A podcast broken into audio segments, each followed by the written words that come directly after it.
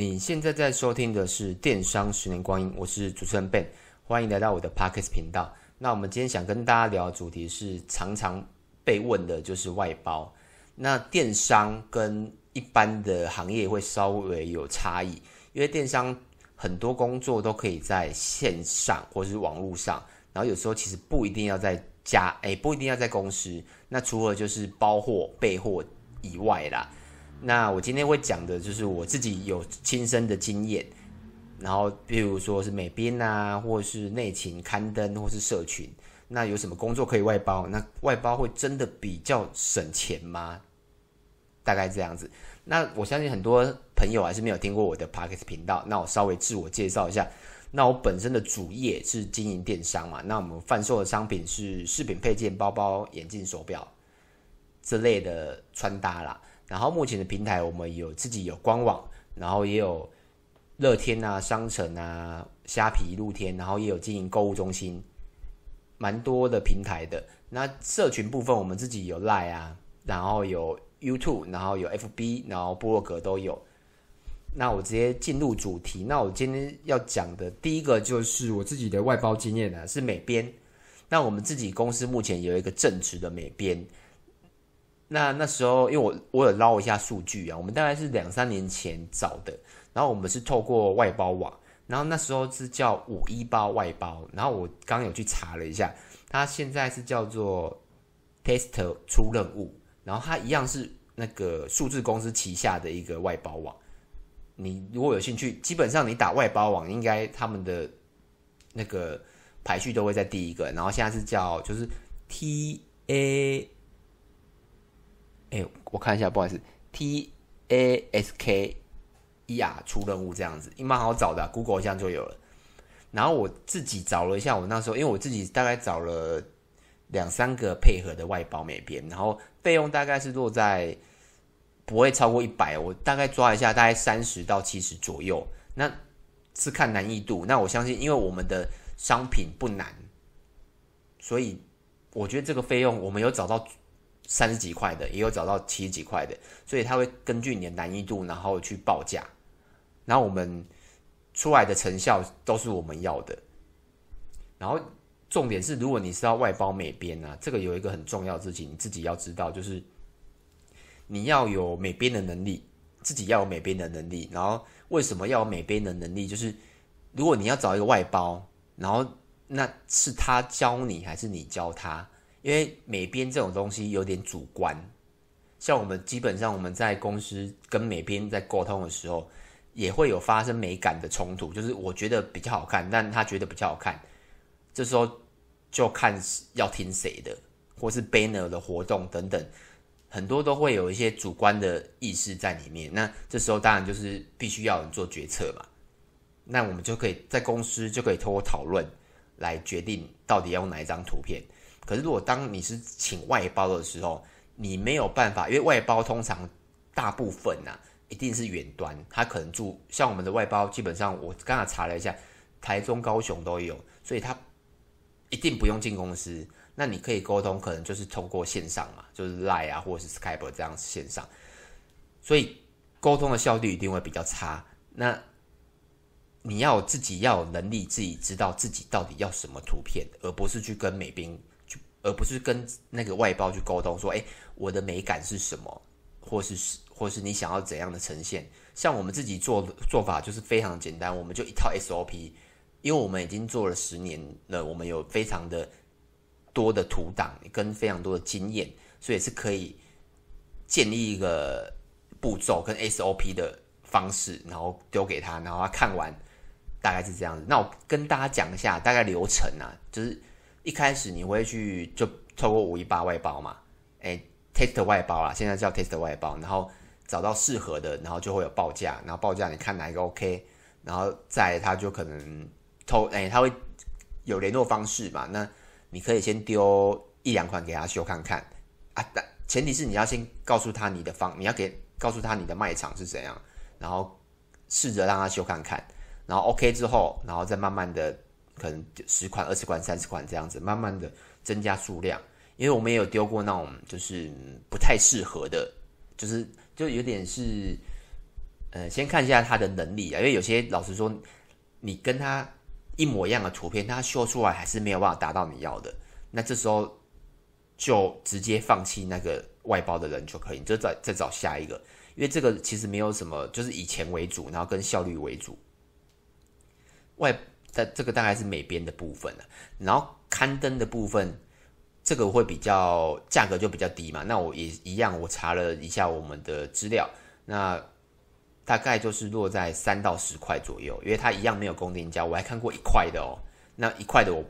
我就没有找了，我就是大概找找最便宜，可能我印象中也是找了三四个，然后也是三块左三块、四块、五块都有。然后它会根据平台不同，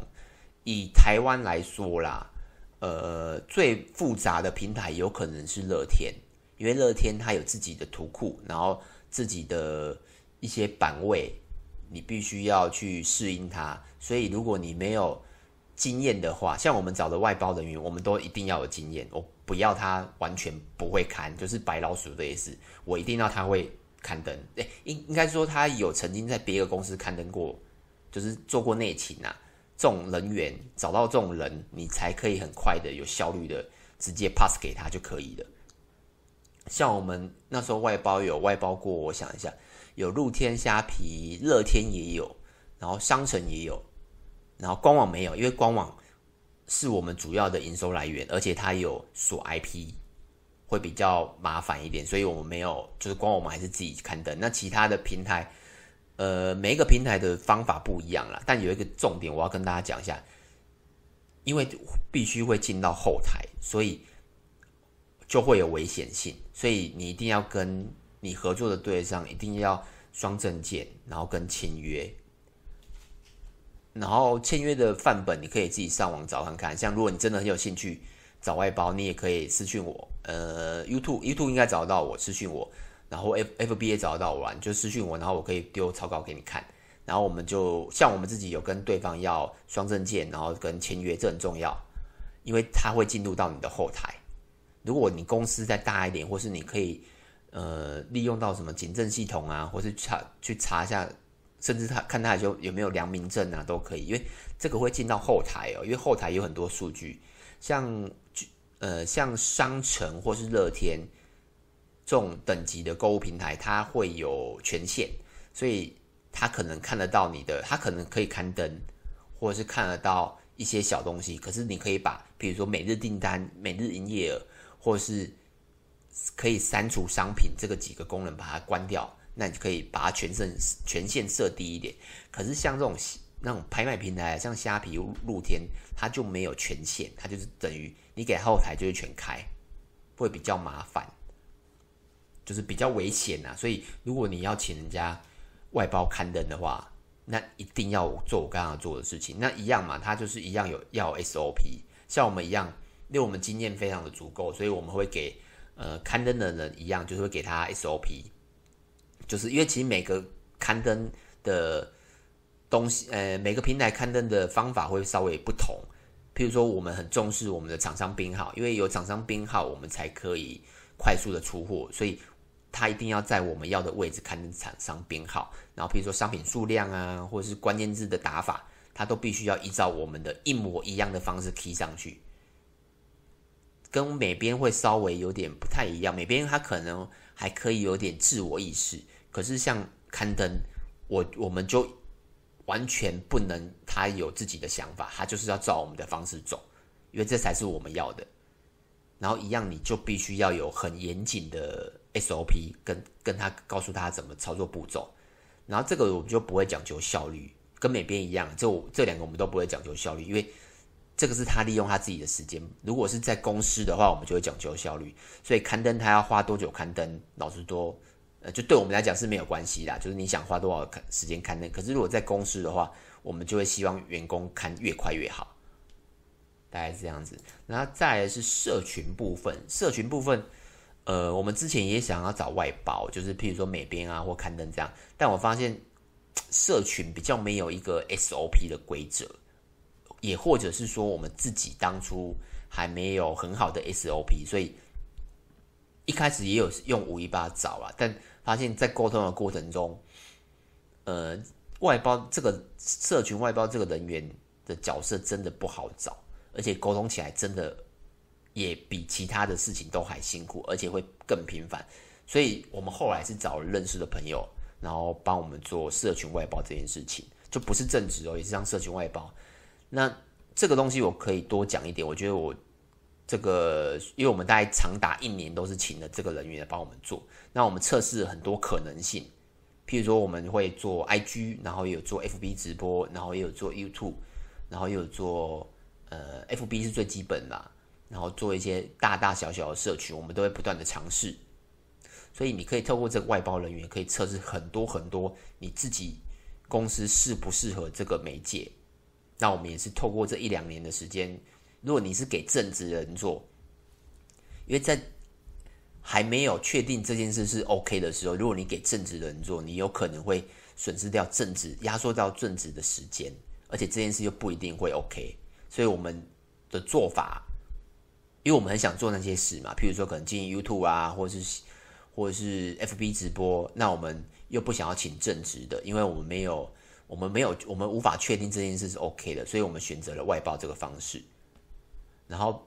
这。这个角色的人呢、他必须要有热情，就是对社群这一块必须要很有热情哦。因为如果他只是因为工作而工作的话，他发的文章或是他呃操作的社群方式，会很明显的看得出来，他对社群这一块有没有热情。而且时事也很重要，像很像现在是因为疫情嘛，所以时事不多，可是。之前没有疫情的时候，其实很多时候都会有时事，像之前有什么故宫小编呐、啊，然后美那个全联呐、啊，其实很那些小编的都是时事感很重。那你必须要，如果你是一个社群人员，你必须要很有很重的时事感。然后再就是你对各各个社群一定都要比，譬如说比比主管或比老板都还要熟。这跟刚刚我讲的美编刊登就有点反过来。为什么？我觉得主要是因为社群这一块，真的它的进展真的太快了。那如果你没有每天在碰，每天在碰到，说你不太会。像我最近在研究抖音，那我甚至跑去请教我国小的侄女怎么用抖音，因为我身边没有人在用抖音，所以你必须要一直 run 新的东西，你才会。那所以这个外包的人员，他要对各种社群都很熟悉。那最后一个就是要定 KPI 跟检讨数据。那定 KPI 什么意思呢？像我们就会，比如说 FB 嘛，那我们就是规定可能每天都最少要一篇文章，每篇每天哦。那他要花多少时间？这个我们就不 care，因为他毕竟他不用进公司，那是外包人员嘛。那就是先定制好，哎，每一篇要多少文章？那比如说可能 FB 直播或 IG。或是 YouTube，那他必须要产生什么样的文章，或是想出什么样的梗，或者是什么样的内容，然后再来就是检讨数据部分。那检讨数据可能是我会拉半个月或是一个月。那譬如说 FB 呢，然后可能半个月好，半个月就十四十五天嘛。那把数据捞出来说，哎，哪一则 po 文是成效比较好？那我们再针对那几则 po 文去看，哎，这几个成效好的是什么原因？那是不是往这个方向走？对，那就是我用数据面去跟他沟通，然后他再反馈他自己的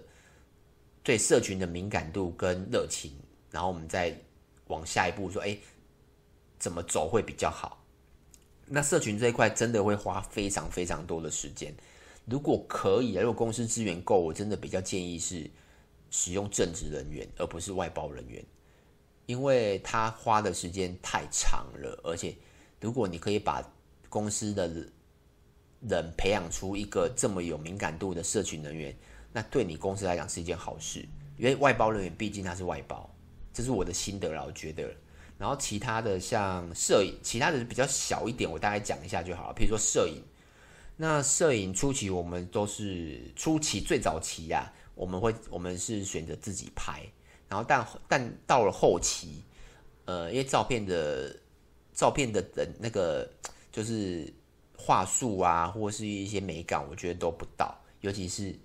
拍的效率太慢了。所以我们后来就找了专业摄影师，然后费用大家可以听一下啦。现在我不知道行情，因为我们已经两三年没有拍了，大概我那时候费用大概两千到三千左右。那它这个还是一样会根据你的商品的难易度。如果你是拍那种很精细、很精细，那价格自然就可能比较高。或者是你哇，你跟摄影师根本就是好朋友、麻吉或是亲人，那可能他可能算你每小时一千五都有可能。那两千到三千是我自己知道的行情价，大概这样子。然后后来啊，我们因为呃，我们就自己学了一些摄影，然后跟买了设备。像我们自己是买了单眼，然后买了大概四五个呃四五个灯架吧，然后背景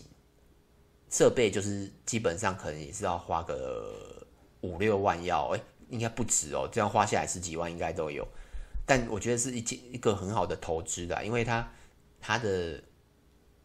那个摊体是很长的嘛？你看，你一台单眼，一台单眼，我们曾经有买过两台嘛，目前是第二台。那一台单眼最少我们都是用五年，我们不是像摄影师可能两三年就换一次。然后像灯具的话，灯具基本上不太会需要换，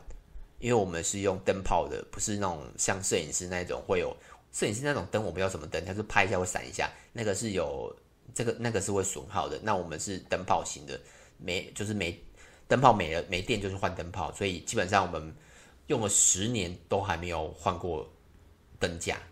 那再来是背景，那背景就是看你个人的需求嘛，你有时候可能需要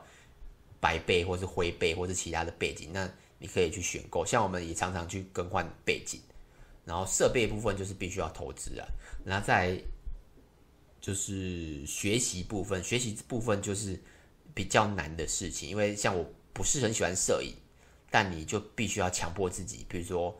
呃，在什么状况下光圈要调什么，或是为什么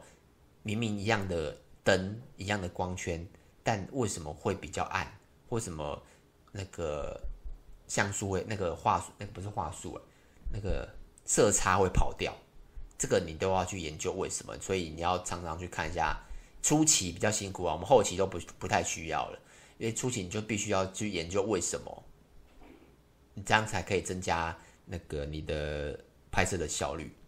那如果你是要外包，那我跟大家讲一下，我们大概自己摄影外包哦，应该也外包了四五年有，就是长期固定找一个同一个摄影师嘛，然后就是固定给他拍这样子。所以我外包这个我蛮有经验的，我就是跟大家建议一下，就外包一定要讲求效率。因为它是算小时的，所以你要去算。像我每次拍回来，我们都会算哦。呃，通常都是四小时啊，通常四小时是一个 run，然后通常我们就会拍四小时或八小时，拍不完就再加两小时嘛。对，就可能基本都是四小时起跳。以我们自己自己的了解的话，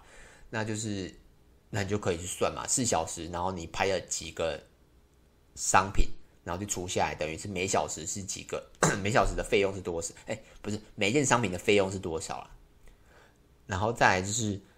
就我自己的了解，因为其实我们拍也看到很多的同业嘛，或是不同的商品拍摄，我们就发现就是，如果是主管或是老板跟拍的话，那个效率之高，而且效率还不错，因为就是大家都会盯场。可是如果是呃是美编或是或是负责拍摄的部门的话，那个效率之慢，因为他就可能跟摄影师聊天，或是 model 聊天，所以就会非常的慢。可是如果是老板跟拍，那个 model 的速度就会比较快，这是我们的从侧面发现的啦。就是如果你呃像我们一样是小公司的话，我真的建议老板要跟拍，或是主管要跟拍，因为这样效率才会快。那最后一个，最后一个是广告。那广告这个真的太长了，今天再讲下去可能会会时间太长，那我就长话短说了。